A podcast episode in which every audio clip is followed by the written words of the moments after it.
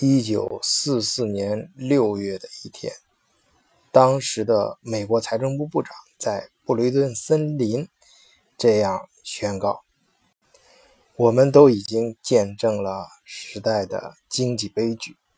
见证了二十世纪三十年代席卷世界的大萧条，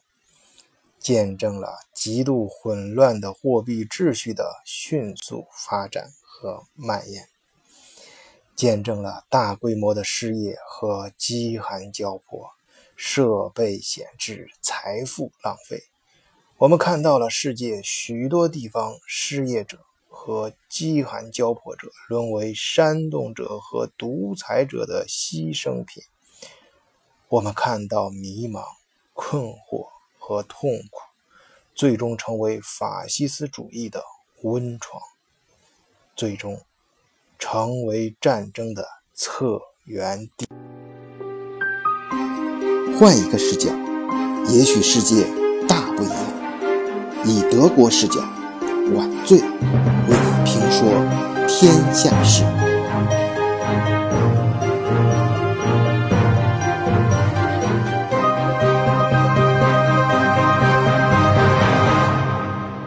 其实，在一九四四年六月开这个会的时候，第二次世界大战还没进，还没结束呢。当时在欧洲啊、亚洲啊，很多地方还都是战火熊熊啊。但是美国呢，就已经预见到战争的胜利，并且战争胜利之后，第一件事情就是重整经济。呃，就像是在一次火灾当中，当大火即将扑灭的时候，美国人呢就已经能够想到，将来在这块废墟上，那我们该怎么怎么重建。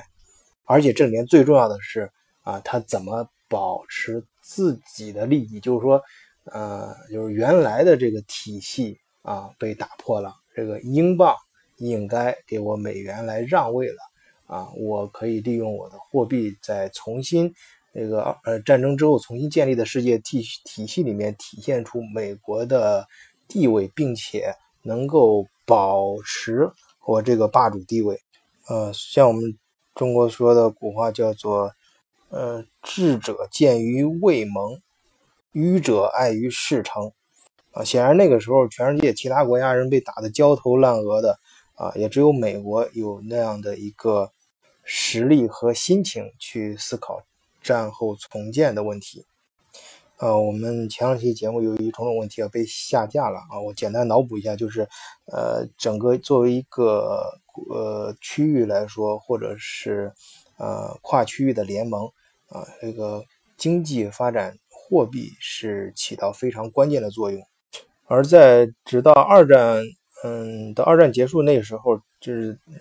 是人类这个经济学啊，它的发展的水平就是还是限定在如果稳定区域经济的话，那么最好就是每个国家的货币跟黄金挂钩，就是以黄金为基石来进行不同国家和不同币种之间的交换。呃，所以呢，呃，布雷顿森林体系呢，它当时的初衷啊，就是想战后之后首先稳定经济，让大家恢复对经济的信心，去重新建设经济是怎样让社让全世界。呃，这个经济发展比较稳定有秩序呢，啊，他就自然想到了恢复这个金本位的体系。嗯，可这次金本位的体系呢，美国就是做的非常巧妙啊。他就给这帮盟国的小兄弟们说啊，你现在这样，你看你们战争中打的都都很狼狈啊，国家毁的不成样了，嗯，战后肯定要重建。啊，那这样子呢，我来支持你们。我这边就这二战之后，美国的黄金储备是全世界最高啊。啊，直到现在啊，美国的黄金储备虽然说现在我们看到美国有这个，呃，已经成为什么全世界最大的债，呃，就债务国，每个美国人都欠了多少多少债，但是美国的黄金储备现在仍然是雄居世界榜首。啊，他就跟啊这个盟国的小兄弟们这么说啊，兄弟们，你们看这样办行不行？咱们呢，战后呢，这个经济重建要，呃，恢复金本位啊，就是你们每个国家呀，咱们每个国家国家都不能乱发纸币啊，就要呃跟这个美元跟黄金挂钩。但是虽然是说美和这个美元和黄金挂钩，但实际上说白了就是跟美元挂钩。但你们呢，跟跟都跟我美元，嗯，能这个。商呃制定一个这种汇率啊机制啊。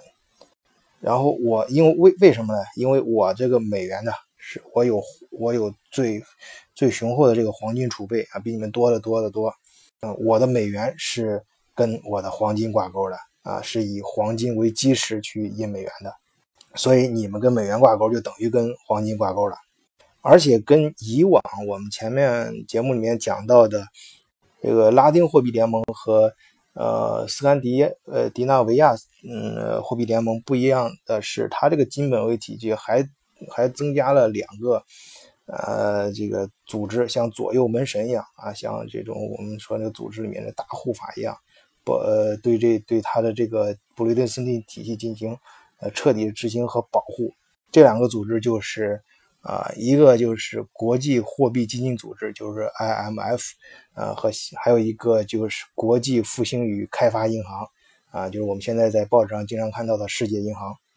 呃，那从这个它这两个组织的名字一看呢，就是主要就是为了，啊呃，负责战后的重建和发展。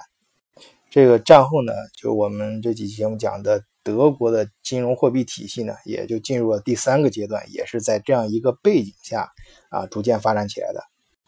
呃，我们前面讲到，就是在这个货币联盟体系里，金本位的这个联盟体系里，每个成员国可以对黄金进，就是它的呃货呃黄金储备少的时候，呃，它就可以啊发行少的纸币啊，呃，就是紧缩国内的呃货币政策，然后使。呃，刺激出口啊，挣更多的钱和呃，从嗯背后就是更多的黄金流入啊，这样的话，它就可以以黄金为基石嘛，它有了更多的黄金，它就可以印更多的钞票，然后使国内再进入再循环到另外一个阶段，就是可以呃呃刺激国内的消费，然后再慢慢的黄金流流出啊，在这样的循环当中呢，经济在循环式往上发展。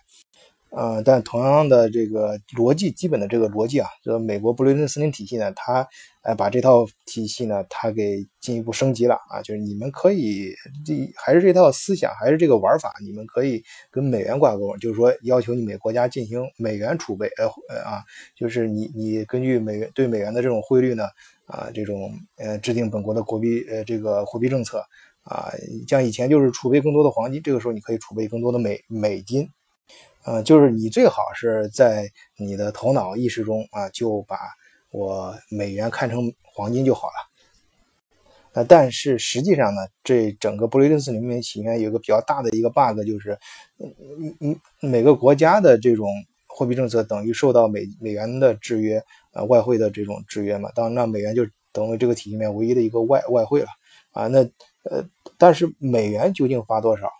啊，这美国人他他开动印钞机印美元，这个是没有东西去约束他的。啊，当然他自己声称啊，他可以跟他们黄金储备来，嗯，呃，进行一对一的比价，但是实际上这个事情没有人监督。呃，当然了，你大家那在那个历史上，美国人之所以敢这么整，敢这样说话，那是因为他有底气啊。那你其他国家都需要我，你战后重建，我可以给你美金嘛？呃，给你，呃，支持你战后重建啊，可以以美元的形式贷款给你。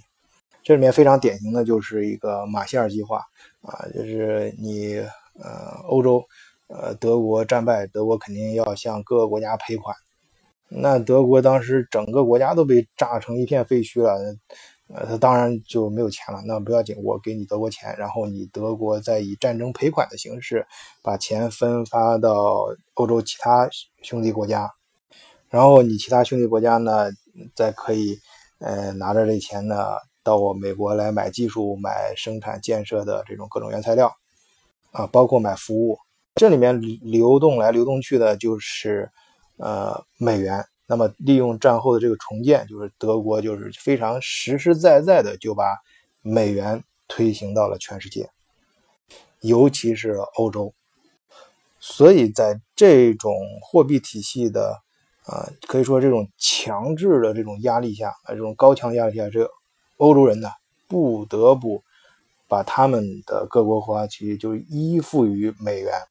而长期看来，这显然是不符合呃。欧洲人自己经济发展的利益需要的。啊，咱们中国人经常讲的所谓大势所趋啊，大势所趋意思就是，呃，可能会发生很多偶然事件，甚至这种爱恨情仇啊，相对来说啊几代人的事情，但呃是呢，它总归它只能改变事情发展的轨迹，它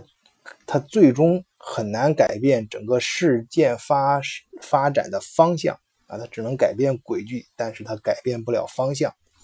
所以呢，尽管这德法之间啊来回来战争，历史上各种呃仇恨和和裹入欧洲其他国家的中间的复杂的利益关系，但呃长期来看，德法的货币联盟啊，或者说整个欧盟的这种经济的大联盟，这是一个大势所趋啊。所以这些以邻为壑、打自己小算盘的这种种的小心思，不过是。欧盟统一这个大潮中的啊那些非常淘气的啊一朵朵小浪花而已。长期来看，这个欧洲人必须啊寻找一种他们自己独立的货币体系，以摆脱对美元的依赖。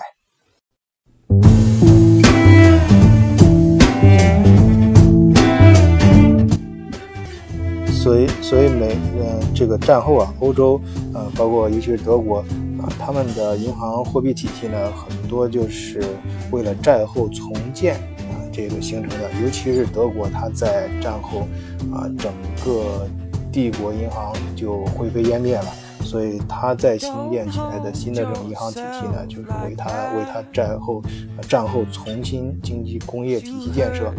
啊，这个重新恢复他们的经济所服务的。所以，他的银行就非常的扎实啊。当然，在我们前面一期节目讲过，在战争中，这个法国的银行呃法兰西银行这个水平非常高，他们的银行体系应该还保持了以前的传统，包括英格兰银行。但是呢，呃，整个。这个战后他们的嗯这个欧洲的银行体系建设呢，呃，将要面临很多的一些具体问题啊，究竟他们是怎么走到欧元这一步的呢？啊，我们后面的节目慢慢给大家讲啊。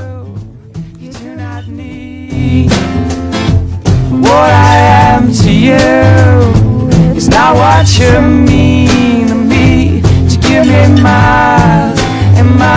mountains and I